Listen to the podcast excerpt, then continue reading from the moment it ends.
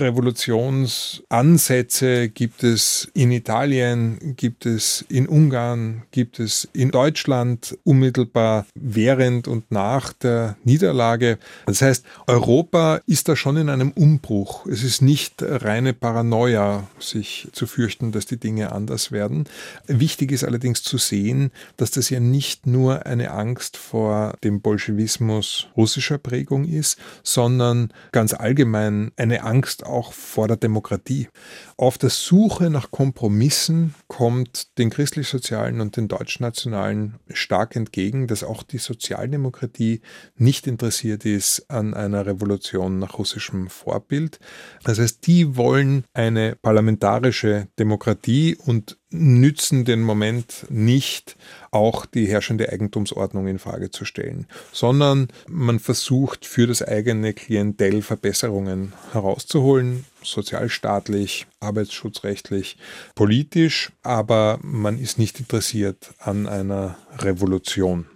Das heißt, die, die eine Revolution durchsetzen könnten in dieser Situation, Ende 1918 bis Mitte 1919 in etwa, wollen das gar nicht und einigen sich auf einen Kompromiss mit denen, die schon die Demokratie eigentlich nicht wollen, aber jetzt halt, weil ihnen keine andere Wahl bleibt, gute Miene zum bösen Spiel machen bis 1920 zum Beschluss der Verfassung wird diese kleine österreichische Republik von einer großen Koalition regiert, ursprünglich aus christlich-sozialen, deutschnationalen und Sozialdemokraten, später dann aus christlich-sozialen und Sozialdemokraten.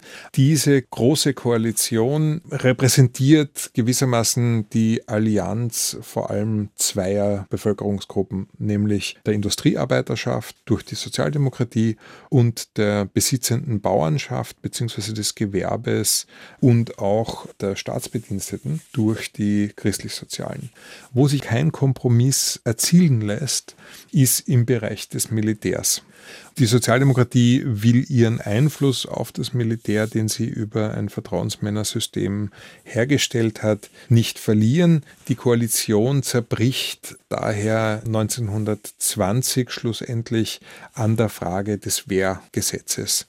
Ab diesem Herbst 1920 haben wir bis 1934 ausschließlich bürgerliche Regierungen und diese bürgerlichen Regierungen haben unabhängig von unterschiedlichen Konstellationen Mehrheitsverhältnissen, Koalitionspartnern ein gemeinsames Interesse. Und dieses gemeinsame Interesse besteht darin, die militärischen Machtmittel, die man verloren hat und wegen denen man die Republik hat hinnehmen müssen, wieder in die Hand zu bekommen. Teil der Strategie ist die Aufstellung von rechten Paramilitärs.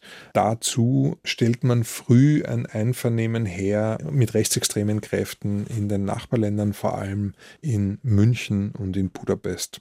Die Aufstellung von Paramilitärs mit Hilfe aus Deutschland geht so vonstatten, dass Ausschüsse gebildet werden aus Beider bürgerlicher Parteien. Warum beider bürgerlicher, obwohl eine klare christlich-soziale Dominanz gegeben ist, weil gerade die militärische Fachexpertise eher im deutschnationalen Milieu angesiedelt ist. Das ist auch etwas, was die Heimwehren in den nächsten Jahren stark prägen wird.